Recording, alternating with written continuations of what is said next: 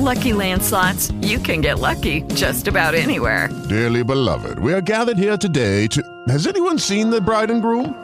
Sorry, sorry, we're here. We were getting lucky in the limo and we lost track of time. No, Lucky Land Casino, with cash prizes that add up quicker than a guest registry. In that case, I pronounce you lucky. Play for free at LuckyLandSlots.com. Daily bonuses are waiting. No purchase necessary. Void were prohibited by law. 18 plus. Terms and conditions apply. See website for details. ¿Qué sabemos y qué no sabemos del conflicto armado en Colombia? ¿Qué pasó con los más de 40 grupos armados y cerca de 1.900 masacres? ¿Qué pasó con los sobrevivientes? Te invitamos a recorrer las rutas de la guerra a través de las miles de historias que la componen. Un Rosario Radio presenta Rutas del Conflicto Radio.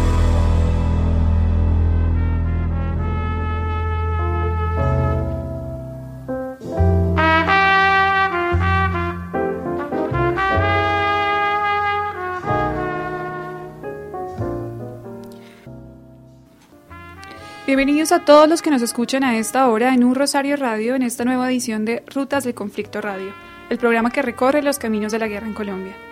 Aquí buscamos la oportunidad de viajar con los oídos y acercarnos a aquellas historias que se filtran desde todos los rincones del país. Hoy nos acompaña en nuestra mesa de trabajo Alejandro López y Lía Beltrán. Hola Lía, hola Alejandro, ¿qué tal? Hola Juana, ¿cómo vas? Muy Juana, bien, ¿qué tal? ¿Cómo está? Muy bien, gracias. Durante este programa los, los invitamos a participar con sus comentarios y opiniones, preguntas y aportes a través de nuestra página de Facebook Rutas del Conflicto, en nuestro Twitter arroba Rutas Conflicto o si lo prefieren en el Twitter de la emisora la Universidad del Rosario arroba U Rosario Radio.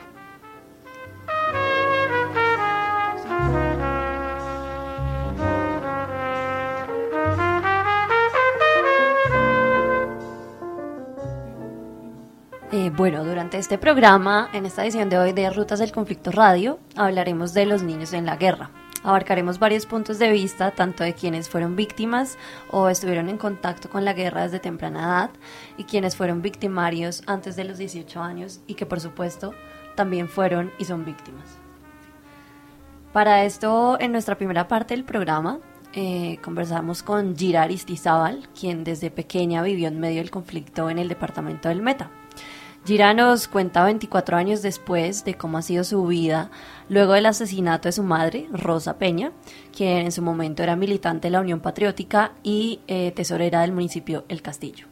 Finalmente escucharemos testimonios de reinsertados de las FARC, quienes relatan y nos relatarán cómo ingresaron a este grupo armado a temprana edad y cómo cambiaron sus vidas a raíz eh, pues de este reclutamiento y posteriormente cuando salieron de este grupo armado.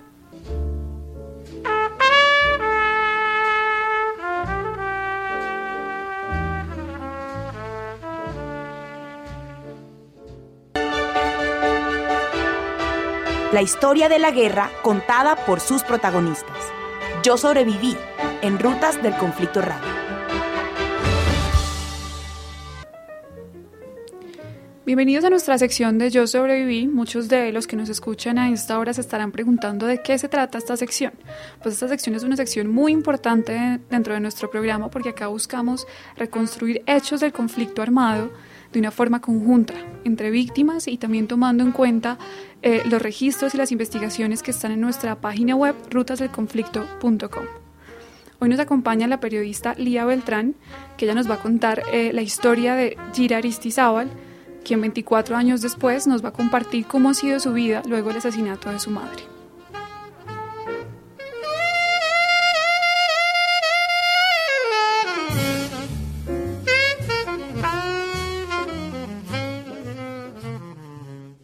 Rutas del Conflicto Radio. Mi nombre es Gira Aristizábal. Eh, yo crecí en el departamento del Meta.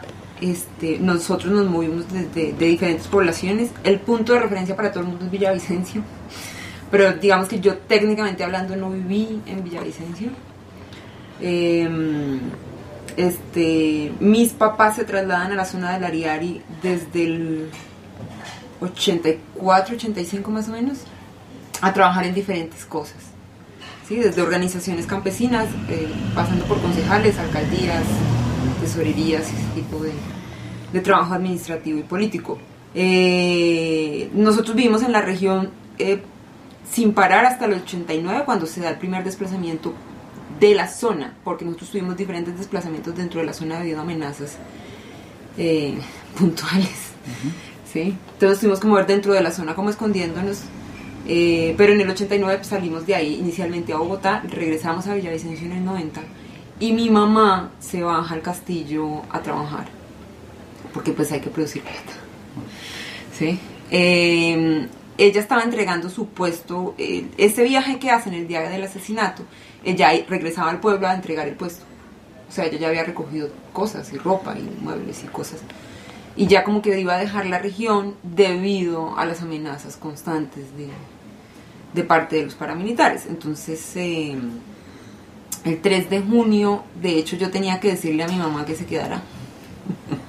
Esas historias donde uno carga como la culpa del proceso durante mucho tiempo, yo tenía que decirle que se quedara porque en la escuela me iban a castigar por algo, no me acuerdo qué era, pero ella tenía como que ir. Ya no me aceptaban que fuera mi abuela, ya no aceptaban que fuera mi hermana, ya no aceptaban nada, mi mamá.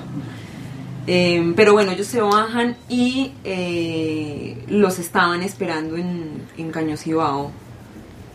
Y pues la historia que me han contado es como que les dan el pare, ellos deciden que paran, luego deciden avanzar, parece que vuelven y les dicen que paren. Es una historia bastante confusa, pero es como en algún punto alguien dispara y la matazón no para. Hay un sobreviviente de los que iban en el auto y a mí lo que me dijeron es que el loco perdió la cabeza. Yo nunca he hablado con él, no sé qué historia pueda tener, ¿sí? ¿Qué piense él de todo ese proceso? Rutas del Conflicto Radio. Hoy vamos a reconstruir lo que ocurrió el 3 de junio de 1992, cuando un grupo de paramilitares atacó un vehículo en el que se transportaban varios dirigentes políticos de la Unión Patriótica entre Villavicencio y el municipio del Castillo en el departamento del Meta. A la altura de un lugar conocido como Cañosibao, en Granada, los paras dispararon contra el automóvil y asesinaron a cinco personas que iban en el carro. Entre las víctimas se encontraba Rosa Peña, la mamá de Gira, quien en su momento era tesorera del castillo, como ya les habíamos mencionado antes, y quien tenía tres hijos. Pero, eh, ¿qué pasaba en el momento eh, en la zona? Pues el contexto de violencia es que desde mediados de la década de los 50, el valle del río Ariari en el Meta se había convertido en un refugio eh, para los perseguidos políticos de la época de la violencia. Desde los 70 se, había conformado, se habían conformado varias organizaciones campesinas de izquierda que encontraban en la UP eh, un espacio para participar en la política. Eh, bueno, este nuevo, este nuevo movimiento eh, ganó varias veces las elecciones locales en el Castillo, específicamente ya para hablar un poco de la, lo que pasaba en esta zona. Pero grupos paramilitares llegados desde el Magdalena Medio eh, asesinaron sistemáticamente a sus militantes hasta desaparecer por completo, como ya conocemos, eh, este grupo político en la zona. Los paras eran conocidos eh, como los macetos, el nombre que fue dado en general a todos los paramilitares del país en esa época y que provenía del grupo de muerte a secuestradores. Y como ya les dijimos al inicio de este programa, eh, queremos hablar un poco de cómo era también la infancia en la guerra, ¿no es así, Alejo? Precisamente en la segunda parte del programa vamos a tener unos testimonios muy interesantes y una invitada desde Manizales eh, que hizo un reportaje muy valioso acerca de cómo unos niños o unos jóvenes que alguna vez fueron niños y los reclutó, los reclutaron las FARC, pues están en este momento en un proceso de reintegración a la sociedad civil y pues cómo la vida les cambió Y por bueno, completo a raíz de haber estado en este grupo armado. Precisamente también el testimonio de Gira eh, en esta segunda parte nos contará cómo era vivir en medio del conflicto en su infancia y cómo muchas veces situaciones como la muerte o la amenaza se normalizaban o se tomaban como, como algo normal.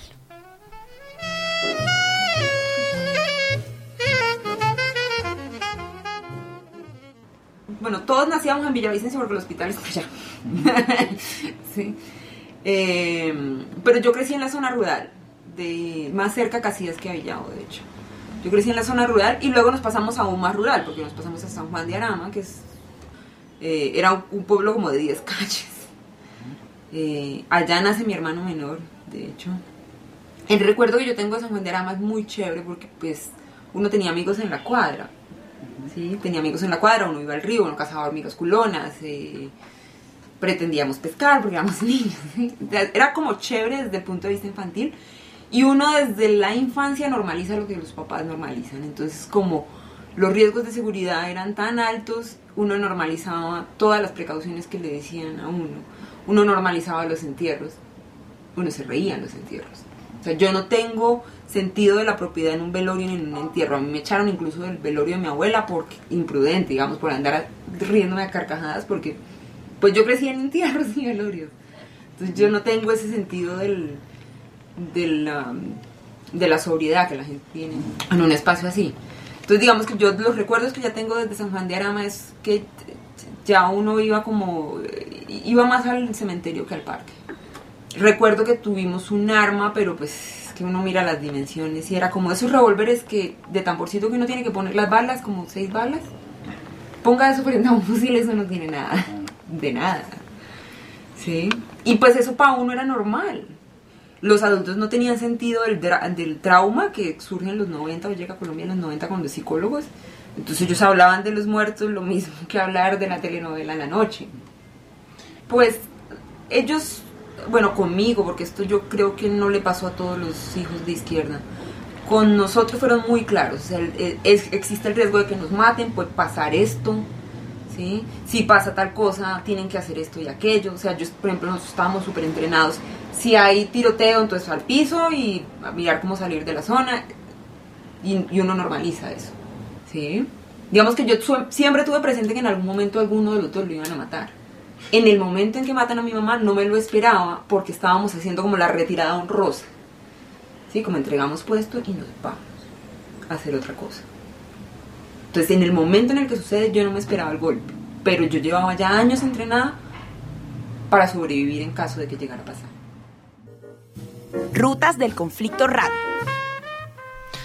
Como nos contaba Gira en su testimonio, la violencia era algo que se sentía a diario y muy fuerte. Precisamente por eso muchas veces se normalizaban comportamientos desde niños.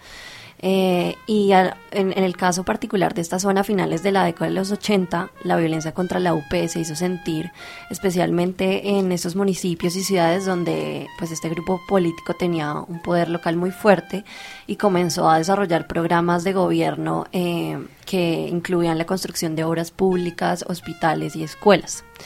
Eh, bueno, como les contábamos, este es un caso ejemplar porque eh, pues fue la masacre de Caños Ibao en el municipio del Castillo, eh, en donde fueron asesinados eh, algunos funcionarios de la administración local. Y este fue el caso de la madre de Gira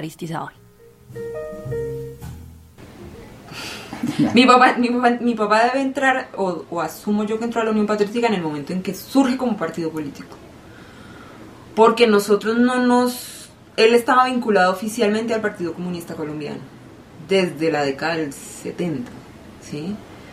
Que es, el, que es el partido de izquierda más viejo. Mi mamá había pertenecido a la NAPO, que era la de Rojas Pinilla, el partido de Rojas Pinilla. Ella se pasa, ellos se conocen en el colegio Caldas en Villao.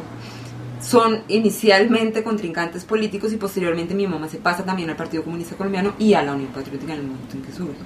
Ellos no pasan por el movimiento armado de la Unión Patriótica ellos se unen a la Unión Patriótica cuando la Unión Patriótica surge, porque ellos dos pertenecían a partidos políticos diferentes a la Unión Patriótica, porque ven al partido como una opción de desarrollar como esos sueños un poco eh, nuevos que eh, los viejos de los otros partidos no, no estaban aceptando. es como la opción para la gente joven.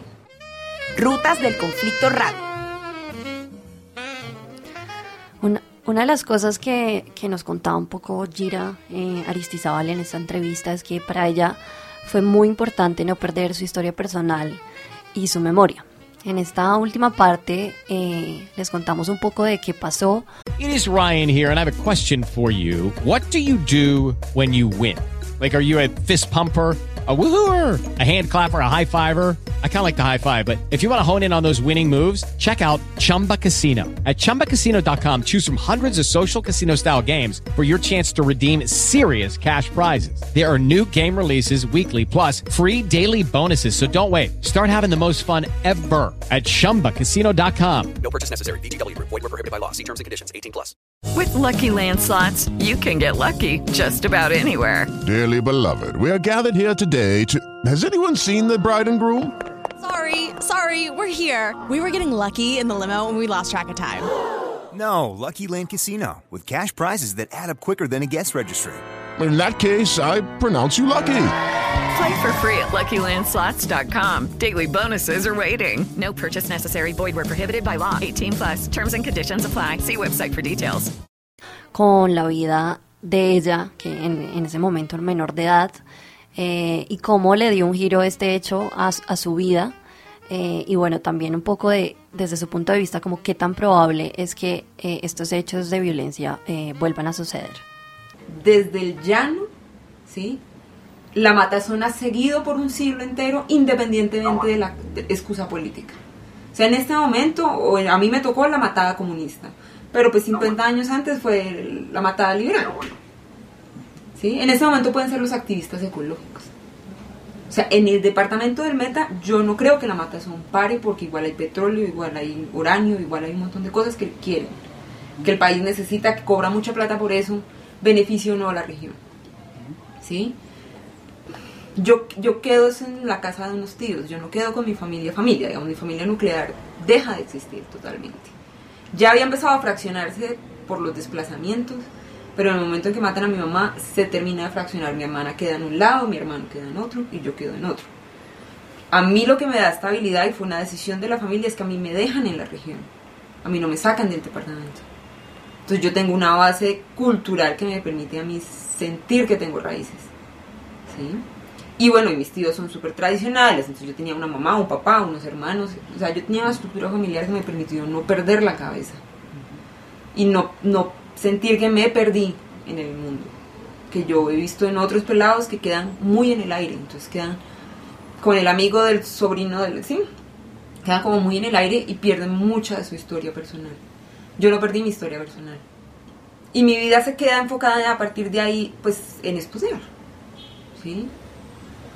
Básicamente paso de ser un adulto donde yo sé cómo matan a la gente, me toca hacerme cargo de mi hermano menor y ese tipo de cosas, vuelvo a ser otra vez una niña y me toca seguir reglas. Ya no soy el adulto responsable de nadie. Me cuidan. O sea, mi obligación máxima era sacar buenas notas. Una cosa que aprendí después, cuando hablaba como con los abogados que manejaron el caso y hicieron como las peticiones al gobierno de reparación económica, es, por ejemplo, por ser del Ariari, nadie nunca calculó que yo llegara a una universidad. Entonces ellos no pidieron plata para educación superior. Eh, y bueno, pues nosotros nos alejamos totalmente de la zona.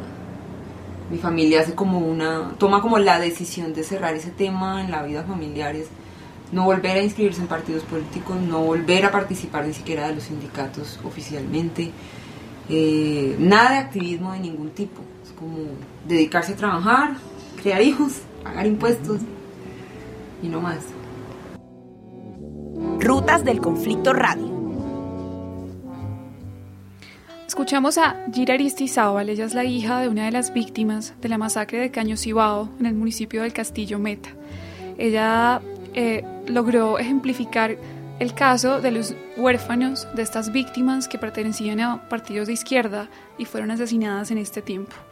Eh, quiero agradecer a Lía Beltrán por hacer este trabajo tan bonito y tan ilustrativo sobre este caso. Eh, ahora quisiera que sigamos en nuestra próxima sección en la que hablaremos de los niños y la guerra.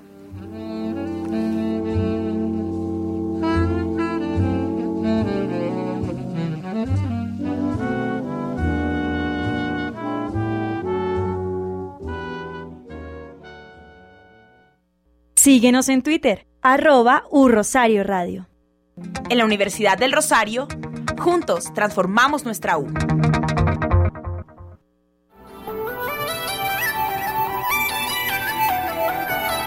Información importante para todos los estudiantes y egresados rosaristas.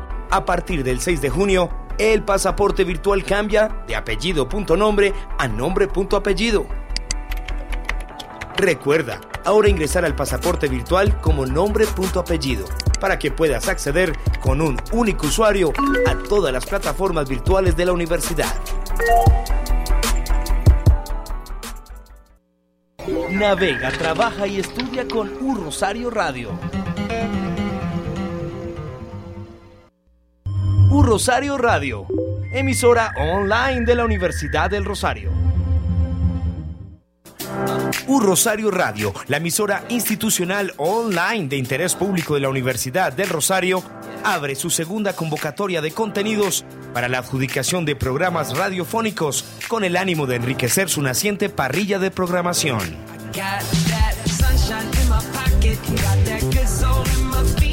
Se escogerán las propuestas más creativas, incluyentes, actuales, visionarias y que aporten a la construcción de conocimiento en ciencia, cultura y educación.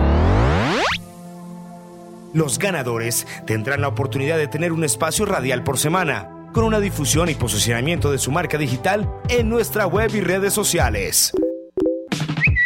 Recibirán talleres radiofónicos sobre producción y generación de contenidos, locución e improvisación.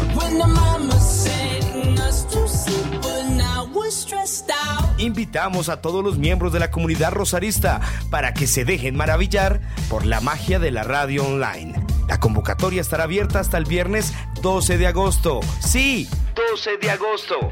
Recuerden que pueden acceder e inscribirse a través de la página web de la universidad en el micrositio de Rosario Radio, formando opinión.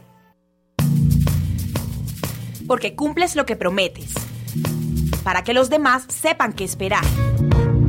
Porque hablas y actúas con claridad. Servir nos hace grandes. Universidad del Rosario.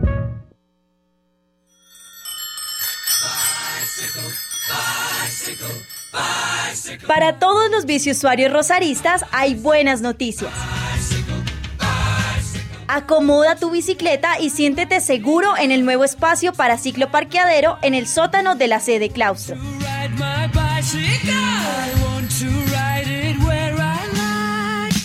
Anímate a pedalear a tu universidad. Son más de 150 cupos disponibles con seguridad garantizada, como parte del programa institucional de aire del Sistema de Gestión Ambiental. Nuevo cicloparqueadero sede claustro. Una invitación de movilidad y medio ambiente para toda la comunidad rosarista. Porque servir nos hace grandes.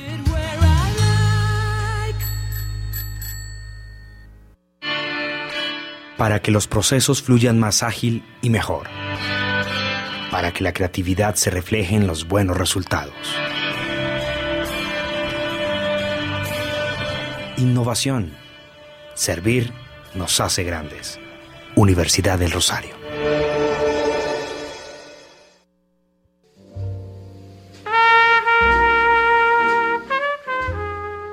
Rutas del Conflicto Radio.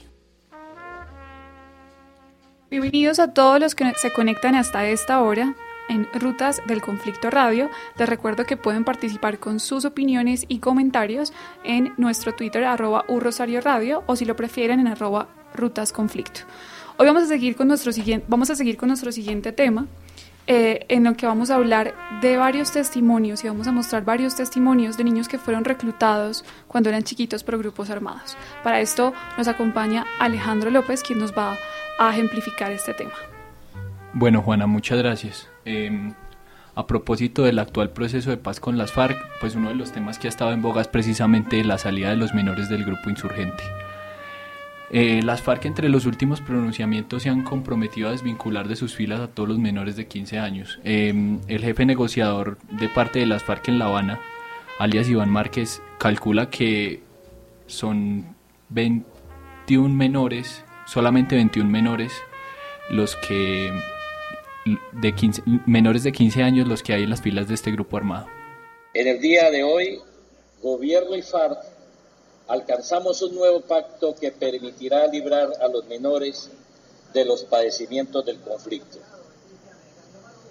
Esperamos que esta decisión se convierta en punto de partida para que todos los colombianos tomemos conciencia de la urgencia de garantizar efectivamente los derechos de niñas, niños y adolescentes en todo el territorio nacional.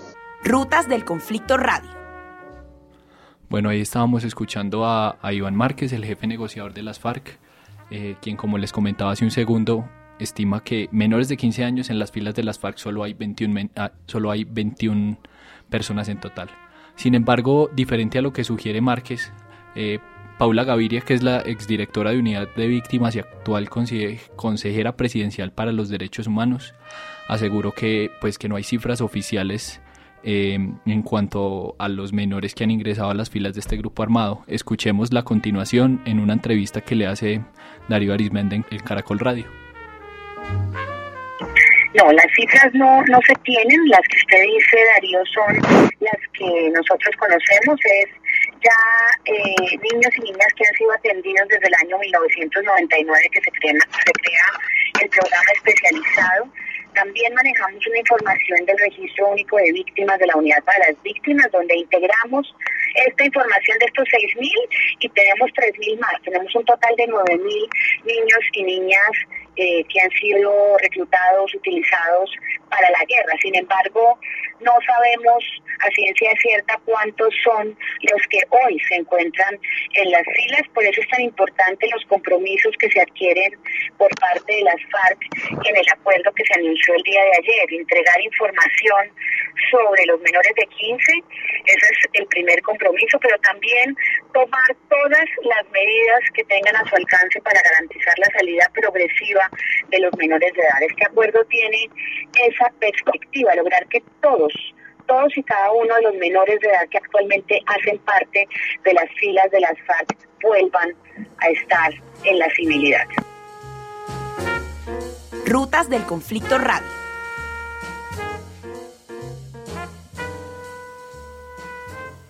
Acabamos de escuchar a Paula Gaviria, ella es consejera para los derechos humanos, y ahora tenemos una invitada de la Universidad de Manizales, Alexandra Franco. Ella es estudiante de comunicación social y periodismo y realizó una investigación muy interesante sobre excombatientes que hicieron parte de las filas de las FARC, siendo menores de edad. Alejandro, cuéntanos un poco más de esto y, de qué va a tratar eh, este tema. Bueno, el reportaje que hace Alexandra, que pues va a ser nuestra invitada a continuación, pues ella recopila tres testimonios muy valiosos, uno de, un hombre y dos de mujeres, eh, quienes narran pues como que, pues básicamente ellos siendo muy jóvenes, siendo menores de edad, pues les tocó vivir unas cosas impresionantes que, que pues la mayoría de la población colombiana desconoce o que conoce a medias porque pues no se ha hablado mucho en los medios de, comunicación. Eh, en este momento vamos a escuchar eh, los testimonios de Ángela, de John y de Diana, quienes son los, los que aportaron la información a, nuestra invitada Alexandra Franco. Me sacaron de la escuela cuando cursaba tercero de primaria para tener que hacer las labores en la finca. Por mi casa pasaban muchos grupos armados, lo que eran las FARC y el EN. Y a ellos les gustaba mucho llevarse los niños. Yo empecé a ver la guerrilla desde que tenía como unos 10 años. Teniendo pues 13 eh, años, no había pues presencia del Estado como entidad educativa, solo hacía presencia eh, la guerrilla. Tenía por ahí unos 11 o 12 años y me fui a una vereda donde un padrino y por medio de él conocí a los grupos armados, pues yo los conocí, eh, me invitaron a que ingresara que la organización era muy buena. Rutas del Conflicto Radio. Bueno, escuchamos algunos de los testimonios que recopiló nuestra invitada Alexandra Franco. A propósito del tema, eh, la unidad de análisis y contextos de la Fiscalía documentó que entre 1975 y 2014 las FARC reclutaron alrededor de 11.500 menores. Eh, entre 1998 y 2002 esa cifra se disparó, que es precisamente los años donde en rutas del conflicto tenemos registrados el mayor número de It is Ryan here and I have a question for you. What do you do when you win? Like, are you a fist pumper? a woohooer, a hand clapper, a high fiver. I kind of like the high five, but if you want to hone in on those winning moves, check out Chumba Casino. At ChumbaCasino.com, choose from hundreds of social casino style games for your chance to redeem serious cash prizes. There are new game releases weekly, plus free daily bonuses. So don't wait. Start having the most fun ever at ChumbaCasino.com. No purchase necessary. BGW. Void were prohibited by law. See terms and conditions. 18 plus. ¿No te encantaría tener 100 dólares extra en tu bolsillo? Haz que un experto bilingüe de TurboTax declare tus impuestos para el 31 de marzo y obtén 100 dólares de vuelta al instante. Porque no importa cuáles hayan sido tus logros del año pasado, TurboTax hace que cuenten. Obtén 100 dólares de vuelta y tus impuestos con 100% de precisión. Solo con Intuit TurboTax. Debes declarar para el 31 de marzo. Crédito solo aplicable al costo de la presentación federal con TurboTax Full Service. Oferta sujeta a cambios o cancelación en cualquier momento. Masacres, esos cuatro años que fueron el periodo presidencial de Pastrana es cuando el conflicto más recrudece y cuando los paramilitares se empiezan a expandir por todo el país y llegan pues a cada, a cada uno de los departamentos y pues las autodefensas unidas de Colombia pues se vuelven como una amenaza para el Estado y posteriormente sucede su desmovilización.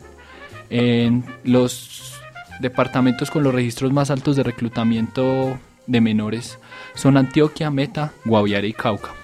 Eh, y a propósito de eso, los líderes guerrilleros que más em, menores reclutaron son Isaías Trujillo, que reclutó, se estima que reclutó 200 menores, Iván Márquez, que es jefe negociador de las FARC, eh, que reclutó 180, y Rubín Moro, que, que reclutó 60.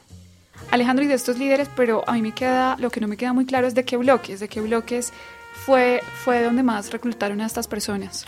Bueno, eh, perfecto, Juana. El bloque oriental reclutó casi 8.000 menores.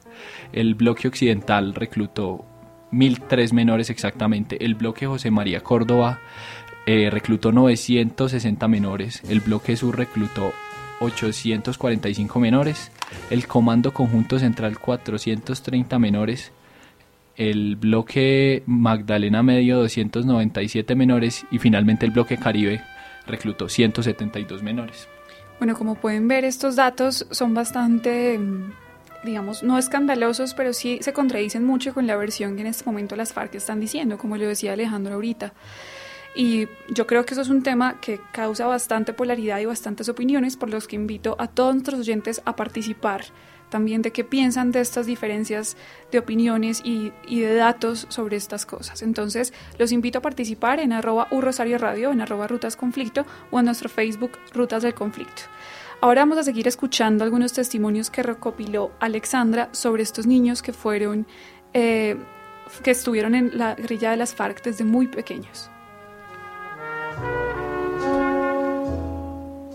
Empecé pues a recibir propuestas eh, de que me vinculara con ellos, que me iban a tratar muy bien, que iba a recibir pago, bonos, que iba a poder ver a mi familia cuando quisiera, que me podía salir cuando quisiera y fue así como inicialmente empecé pues a ser parte de la guerra. Casi siempre a los niños logramos identificar que les gustan las armas. Rutas del Conflicto Radio. Bueno, eh, tenemos en línea desde Manizales a nuestra invitada de hoy, que es Alexandra Franco, una estudiante de Comunicación Social y Periodismo de la Universidad de Manizales, quien recopiló estos testimonios tan interesantes que hemos escuchado hasta el momento. Alexandra, buenas tardes, ¿cómo está? Buenas tardes, Alejandro. Muy bien, gracias. Un saludo para usted y para todos los oyentes. Bueno, Alexandra, un gusto tenerla por acá. Eh, eh, pues a propósito de los testimonios que veníamos escuchando, pues eh, yo quería hacerle algunas preguntas y pues empecemos con, pues usted, o sea, cómo se interesa por el tema y finalmente cómo accede a los testimonios.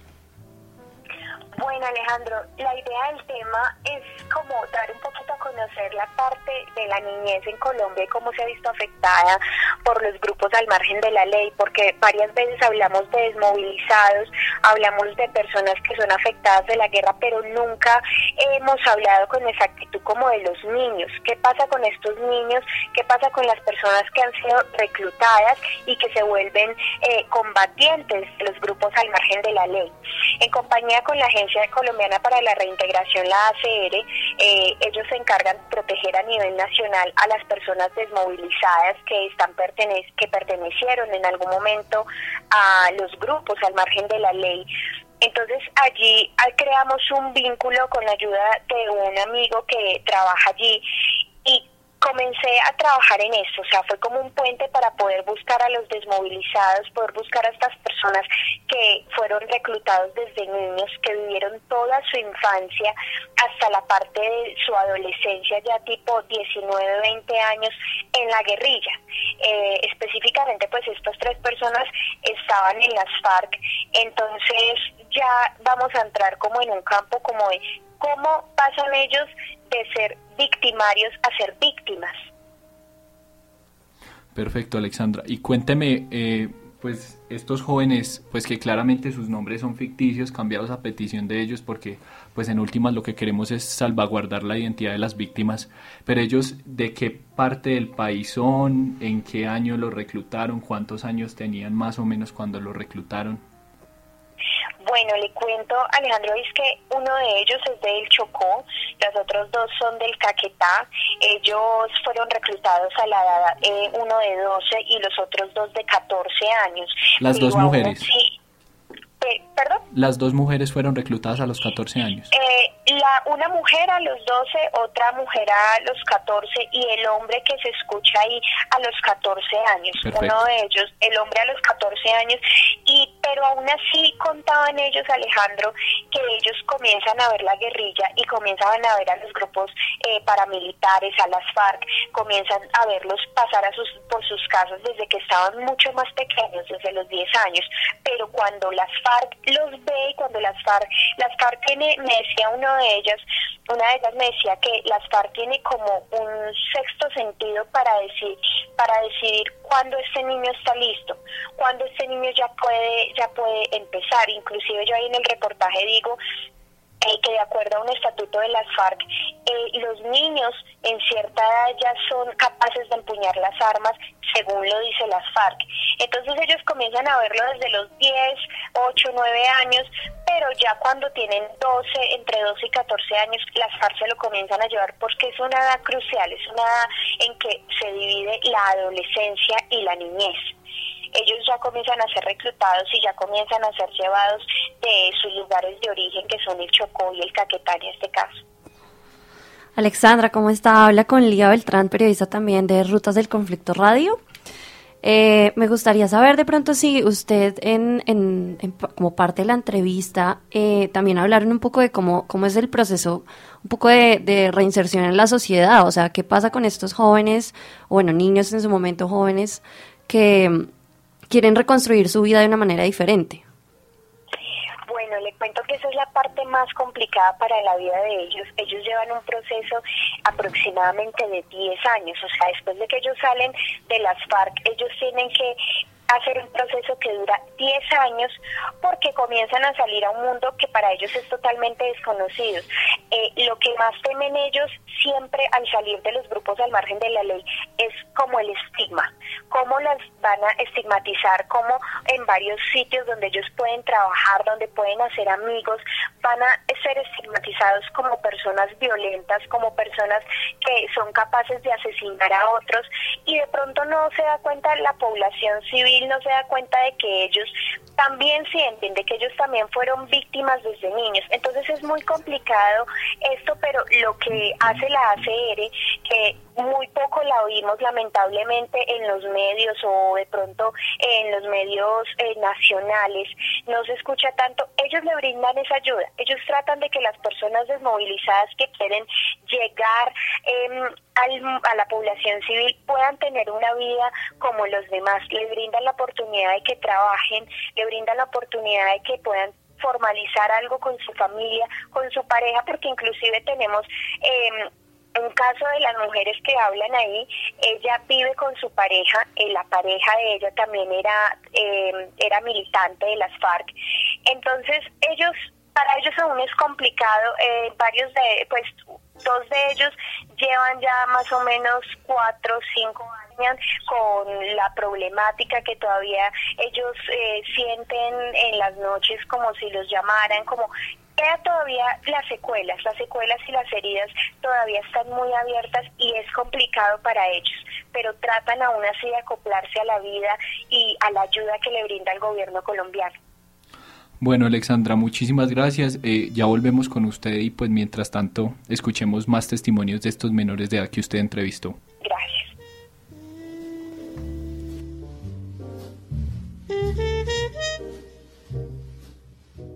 Le, le entregaba a los guerrilleros desmovilizados para que la guerrilla los matara. Nos decían allá, no hay consideración con los niños, no hay consideración, porque lo primero que ellos dicen, aquí a nadie se les obliga a ingresar. Y el que está aquí es porque quiere. Y si no le gusta así, mire qué va a hacer. Ese es el decir de ellos.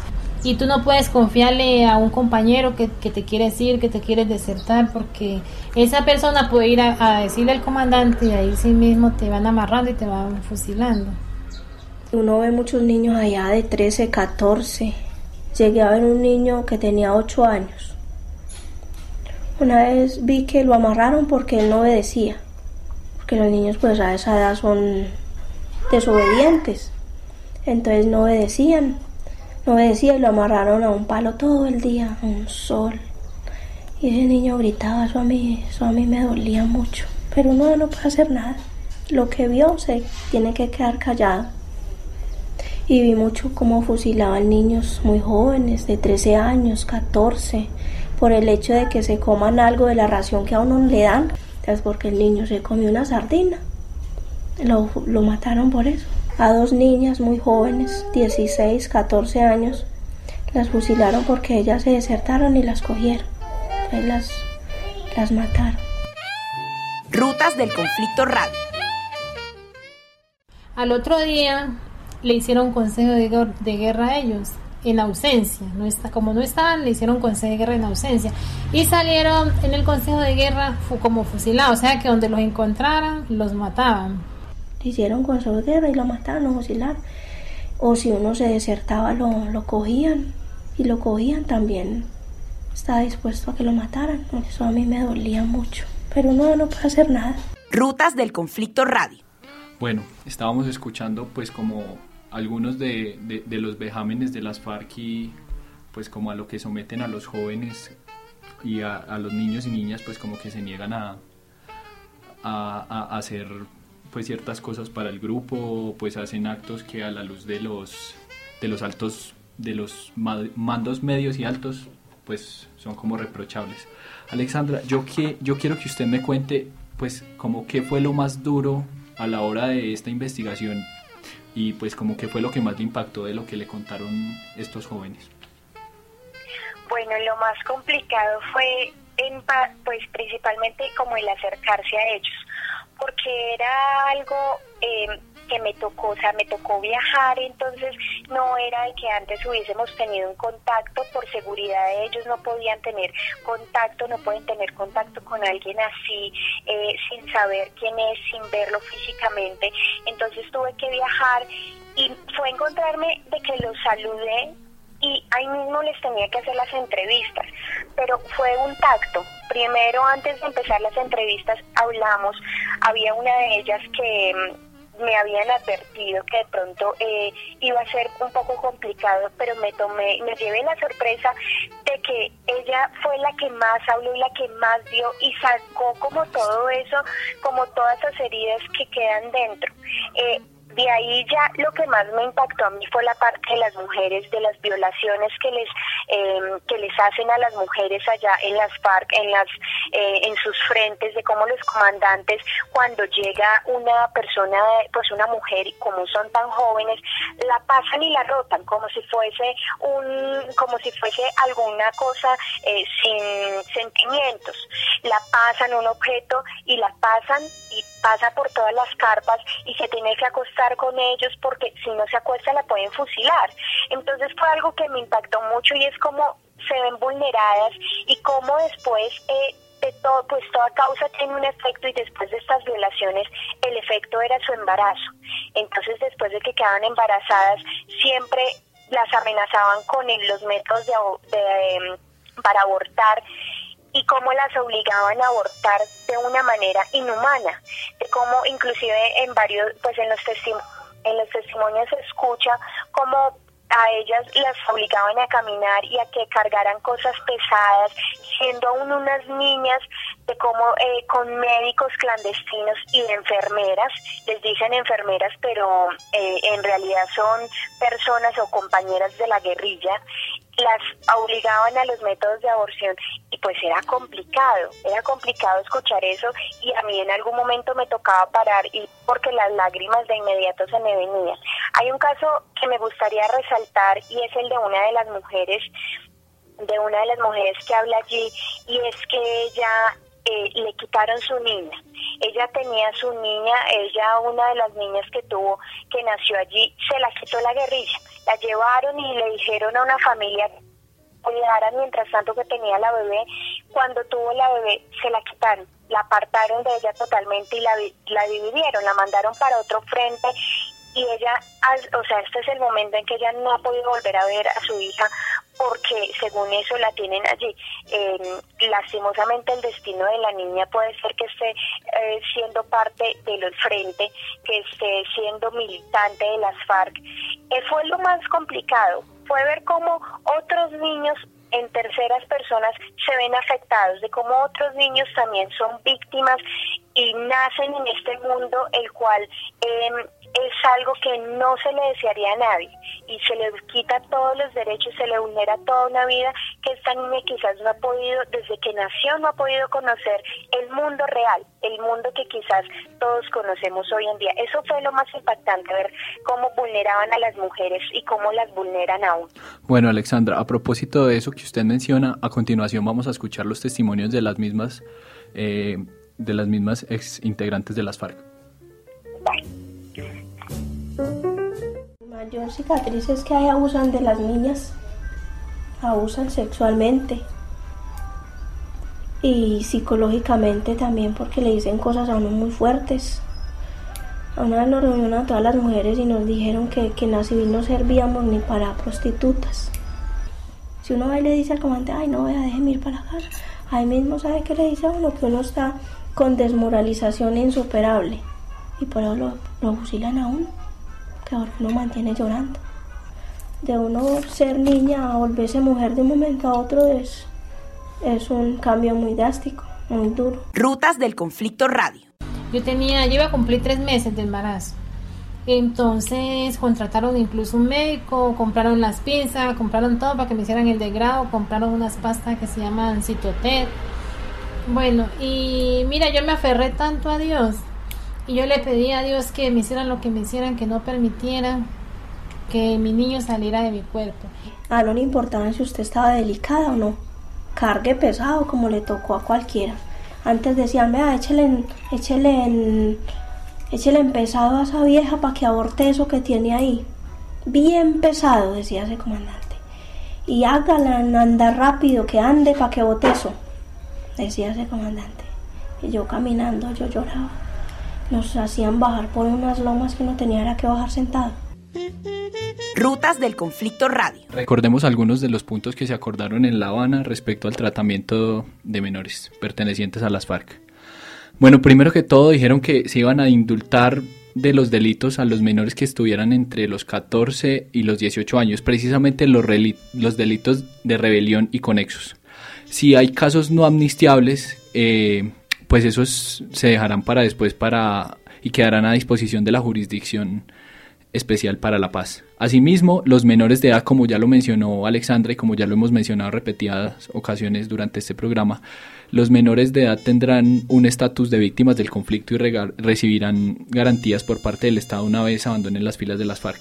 Y pues finalmente, respecto al destino de los menores y su reintegración a la sociedad civil, el plan está por concretarse, pero respecto a lo que se ha hablado ya se acordó, pues que se va a priorizar, según convenga, la reintegración a la familia de, los menores. Eh, pero pues esto lo conviene dos ítems, el primero pues es lo que considera el, defensor de familia y pues segundo la voluntad del niño y pues como qué tanto cree conveniente para, para su vida eh, la reintegración a su familia. Eh, Alexandra, finalmente yo quería preguntarle, eh, pues estos muchachos a qué frente pertenecían y pues como en qué parte del país delinquieron. Pues le cuento que eso fue algo, algo que la verdad ellos nunca dijeron, ellos hablaron conmigo, pero ellos siempre son muy temerosos a eso. Entonces ellos me decían, eh, en general me hablaban de que estaban siempre en la parte, o sea, la niña que estaba en el Chocó, ella, ella cuando fue, cuando fue reclutada, siempre estuvo por esos lares nunca supo con exactitud porque era una menor, a los menores de allá eh, no les dicen, cuando están allá no les dicen como estrategia. Le cuento algo Alejandro y es que los comandantes tienen ese método y es eh, cegar por completo en qué perímetro están los niños. Entonces ella me decía, yo cuando estaba allá no sabía con exactitud dónde estaba.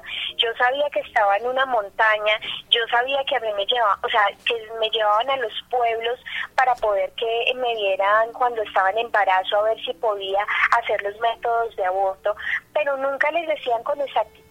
Ellos al parecer siempre estuvieron en su zona, en el Caquetá, siempre estuvieron en el Chocó, pero nunca fue con exactitud donde estaban. Les colocaban alias, que pues eso, eso sí era algo como que a ellos también las marcó, eran esos alias que tenían para diferenciarlos.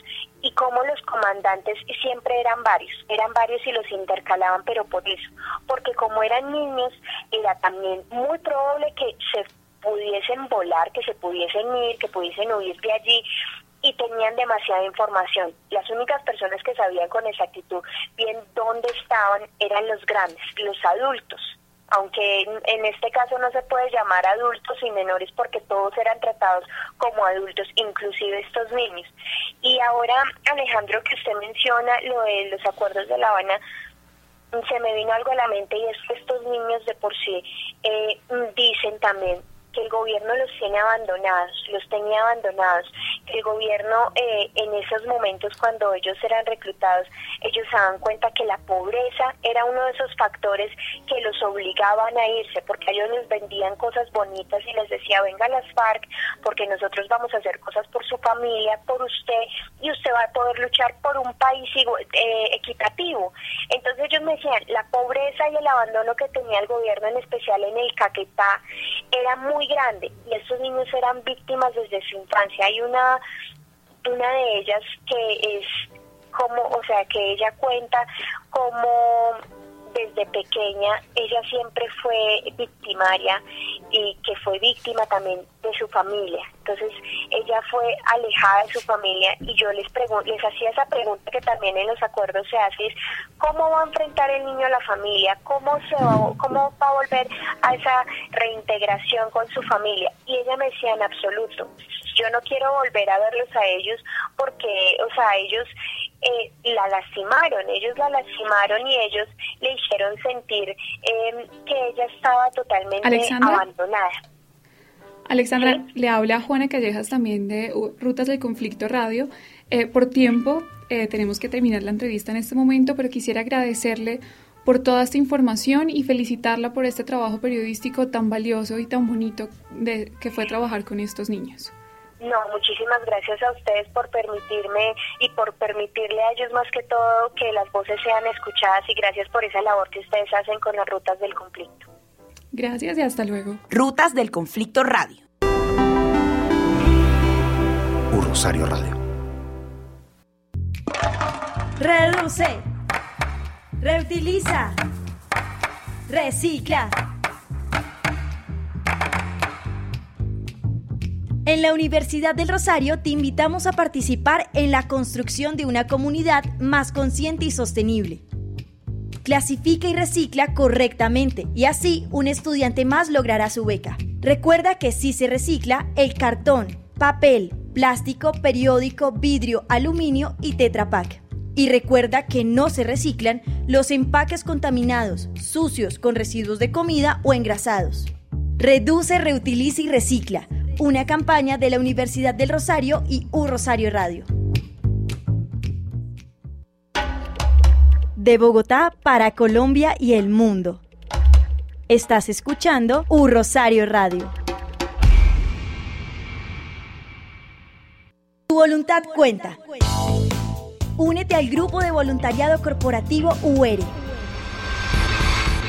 Convocan Desarrollo Humano, Gestión Organizacional y el Instituto Rosarista Acción Social CERES. Para mayor información, búscanos en Facebook como Voluntariado Rosarista. Tu voluntad cuenta, porque servir nos hace grandes.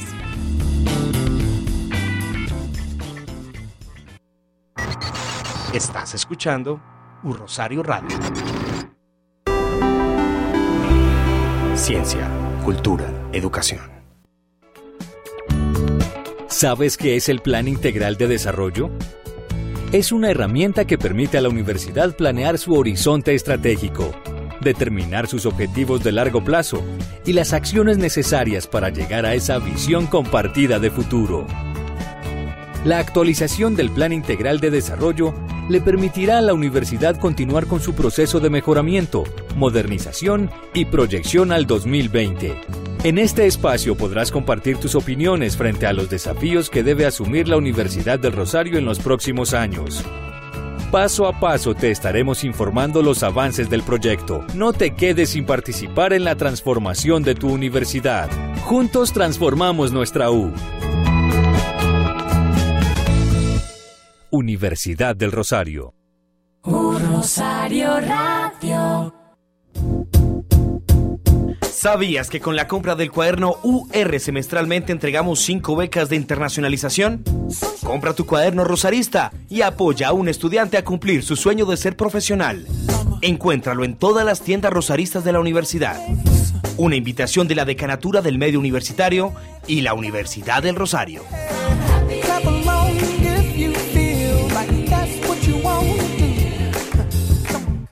Estás escuchando Un Rosario Radio. Bueno, esto fue todo por hoy en nuestro programa de Rutas del Conflicto Radio. Les recuerdo que hablamos con Alexandra Franco, una comunicadora social de Manizales que hizo un trabajo muy bonito con niños que fueron reclutados desde muy pequeños en las FARC.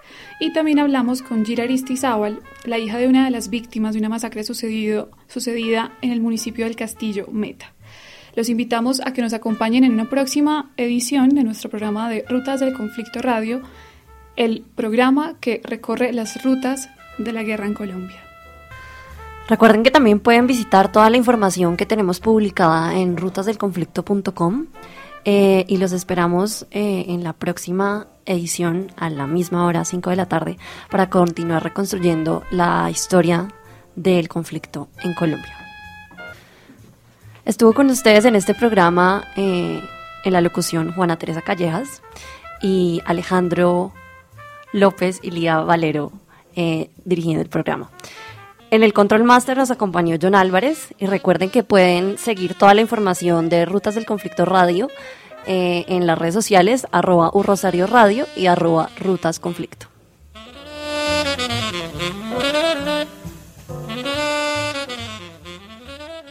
¿Qué sabemos y qué no sabemos del conflicto armado en Colombia? ¿Qué pasó con los más de 40 grupos armados y cerca de 1.900 masacres?